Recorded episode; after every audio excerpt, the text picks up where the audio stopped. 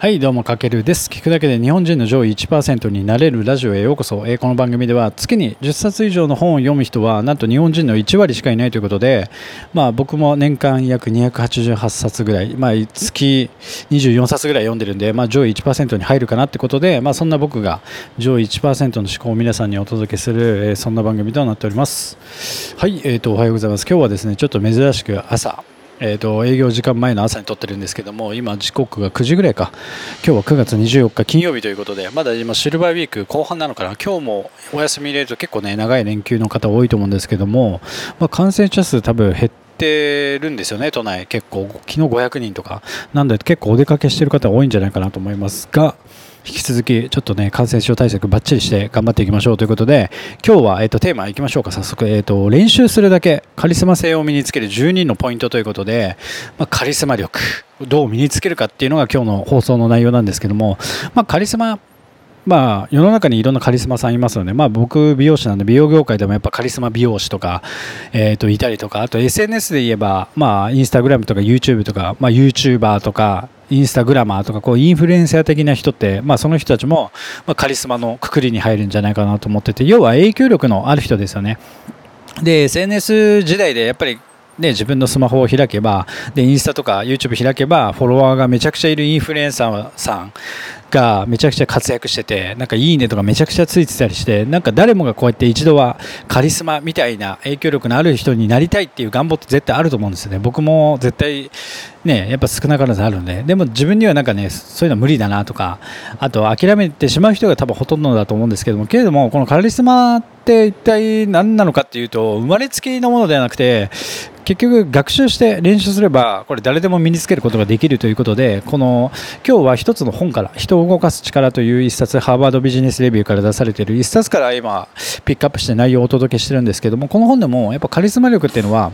まあ先天的に生まれつきなこう人の性格とかもあるんですけども後天的にこれはあの練習すれば身につけられるということでまあ今日はそんなカリスマになるためのこう一歩としてまあカリスマ的リーダーシップ技法まあ12のポイントまあ12個ねちょっと長いんですけども解説していきたいと思います。でカリスマの作り方って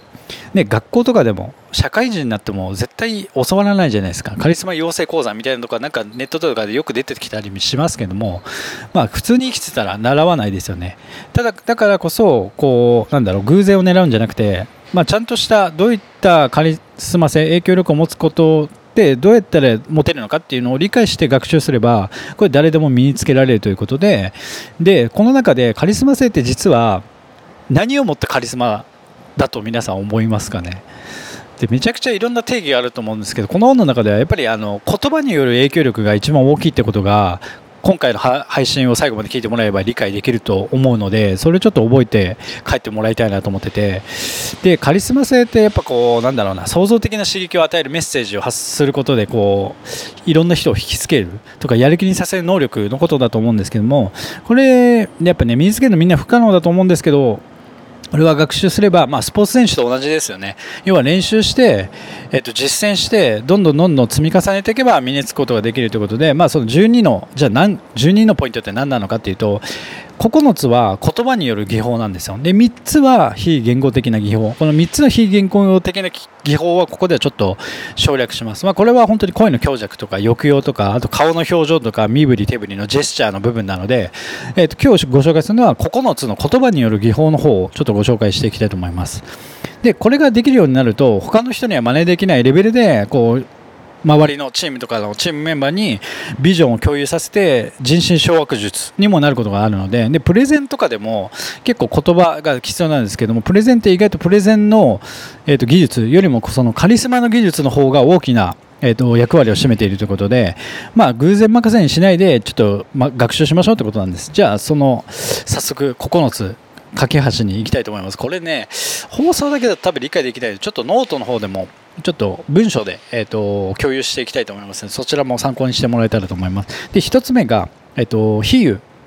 比喩。要はメタファー。直喩。例示アナロジーということでなんだろうな比喩。まあ例え話ですよね。でなんか聞き手が理解しやすい話とか自分とか自分が置かれている状況と関連付けしやすい話とか記憶しやすい話をするってことが大事。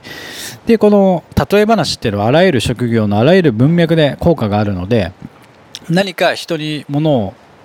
発する時とか、えーと、例えばチーム全体のミーティングで何かが発する時に自分の、えーと、ビジョンとか共有したい時に例え話を使いましょうということ。で2つ目にストーリー、まあ、これもすごく大事でメッセージをこうより魅力的なものにするためには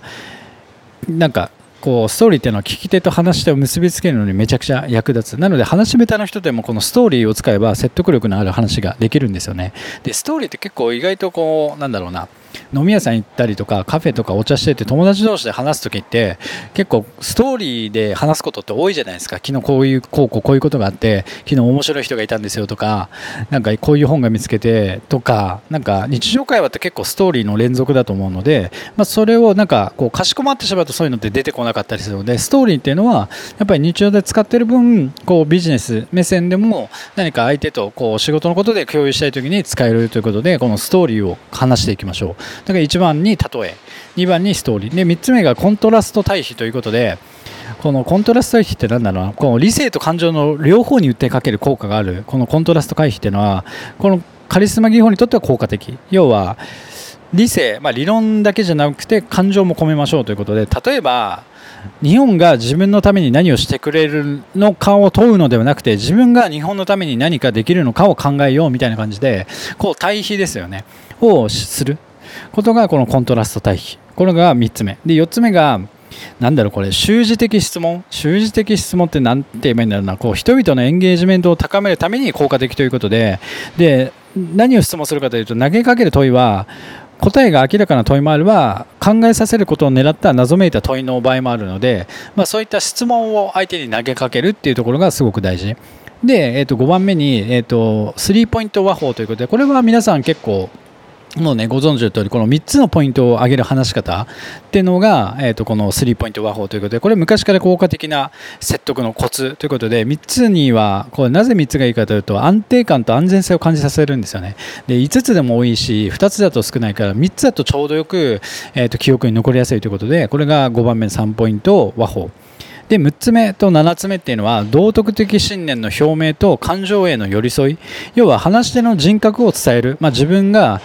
えーと、自分自身話してる自分自身の人格を伝えたりそれによって聞いた人は話し手との自分を重ねてこう思いを一致させて信頼を強めることになるということで、まあ、共感を狙った話し方、まあ、自分はこういう存在で今後こうやってこうこうこうしていきたいみたいなちょっとこう熱い思いを語ることによってああこの人こういう考えなんだっていうことで感情に共感してもらえる。そんな、えっと、話し方がすごく大事。で8つ目、えっと、高い目標の設定ということでこれがこれもすごく大事で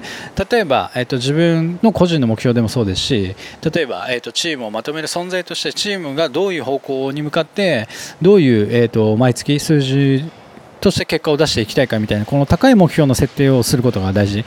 でリーダーがこう自分の熱を表現して聞き手をこうなんだろうモチベーションを高めるための一つの方法がこの高いゴールを設定する方法。で9つ目がこの達成可能であるという確信。で高いさっき言ったように高い目標の設定するだけじゃダメだダメでこの必ず達成できるっていう自信っていうのも同時に伝えていくことによってこうチームのメンバーが奮起していくということでこの2つはセットで考えてあげるといいと思います。これが、えーと、以上9つの、えーと、誰か影響力を発するための、えー、9つの技法となります。でこの3つはジェスチャーの部分になるのでここの9つの部分だけでもちょっと理解しておくとえーと、何も考えないで何か人に話をするよりもこういった9つの、えーと、ことを理解しておくと,、えーと、こう伝える内容も変わってくるんじゃないかと思っててでこれさっき言ったように、まあ、サッカー選手とか、まあ、スポーツ選手と同じでこれ練習して準備すればカリスマ性は誰でも身につけられるのででこの9つを全部使わなくてもいいんですけど適切にこうバランスよくいろんこの9つの中からいろんな技法を組み合わせることによってうんと自分の、えーと、発する言葉に影響力が持って人が動いてくれやすくなりますので、まあ、これはやっぱりねちょっとね、まあ、結果的にこう時間と練習を重ねることで自然と,、えーと身につくようになってくるので意識しながら誰か、まあ、自分の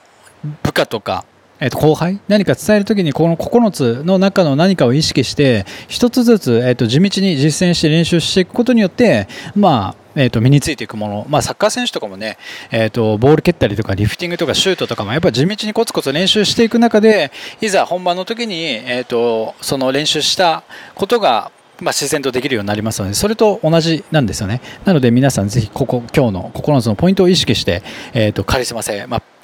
の見つけるための一歩を踏み出してもらえたらなと思います。はい。というわけで今回は練習するだけカリスマ性を身につける12のポイントということでご紹介させていただきました。また明日も、まあ、ちょっとこんな感じで参考になる内容をお届けできたらと思いますのでぜひお聴きください。はい。というわけで今回は以上になります。かけるでした。ではでは。